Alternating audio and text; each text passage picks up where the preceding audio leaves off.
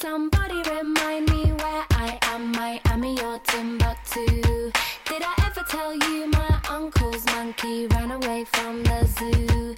Would you tell Hello，大家好，我是主播 go 欢迎收听 Sunny 的书架三十九条客户体验法则。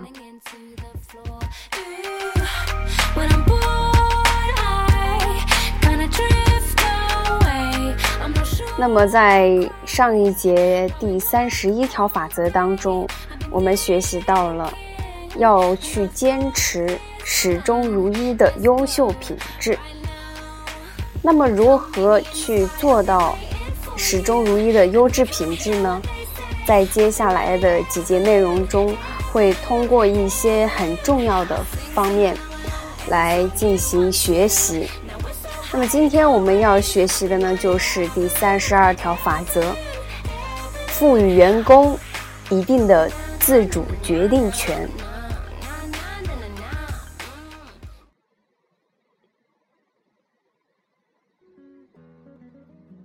我认识的一对夫妇最近到一家大型的电子商行，准备购买一款即将推出的热门游戏机。那么商店呢还没开门，两个人就赶到了店门口，与其他的游戏迷一样在排队等待。妻子呢因为身体有疾病，必须坐在轮椅里面，于是两个人便去询问安保人员能不能让他们在店里面等候。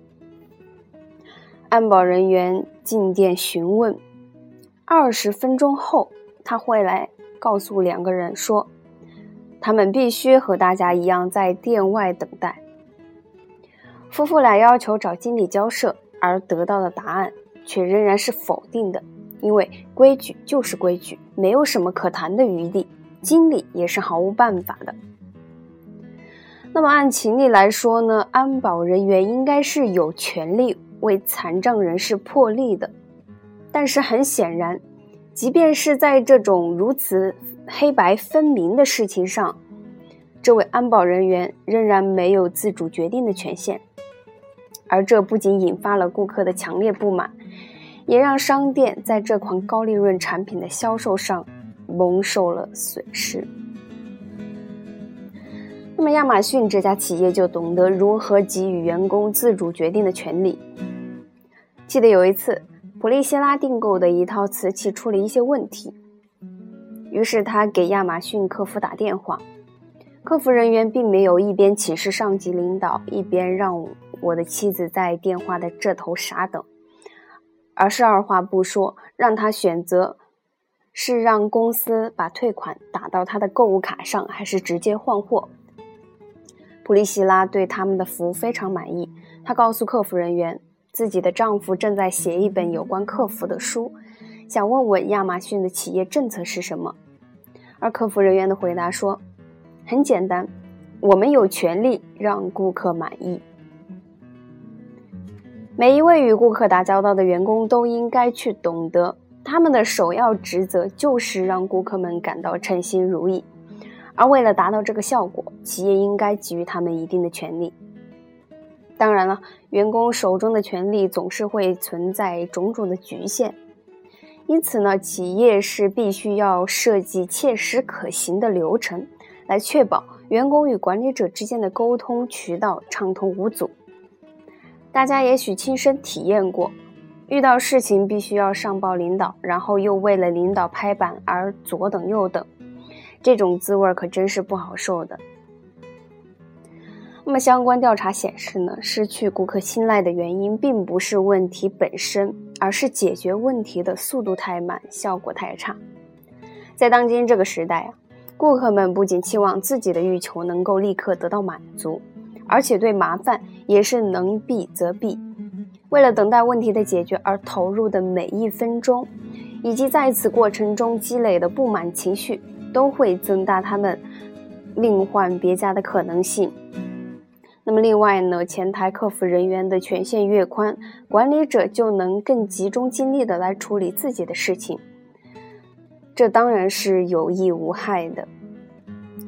那迪士尼世界之所以能以优质的服务享誉全球，原因之一就在于公司能够一丝不苟的把内部发生的所有问题和失误都记录下来，然后对员工进行培训，并授予他们当场解决这些问题的权利。我也非常希望你能够在所掌管的范围内采取相应的措施，定期对顾客和员工进行调查，确定问题的多发区域，然后为员工们提供所需的培训。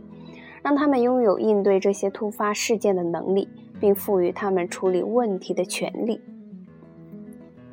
我的一位友人曾经告诉我，有一次他赶到机场，却发现自己不小心订错了机票。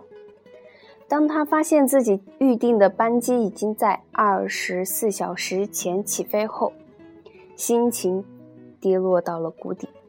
那么他本来是打算乘飞机赶赴一次商业会议。如果他不赶紧找一次航班，那么麻烦可就大了。我的友人吓得一身冷汗，而飞机票务员则安慰他说：“让我看看我能为你做些什么呢？”然后便轻敲起电脑键盘来。短短几分钟后，他告诉友人：“一切都搞定了，您的航班将于四十分钟后起飞。”有人千恩万谢，掏出信用卡想支付改签航班的罚款，而飞机票务员却摆手谢绝了。很显然，西南航空公司给予这位票务员以处理问题的权利，让他尽可能的满足乘客的需求。如果你的企业能够效仿这样的政策，那么你不仅能够获得顾客的忠心，还能享受盈利飙升的喜悦。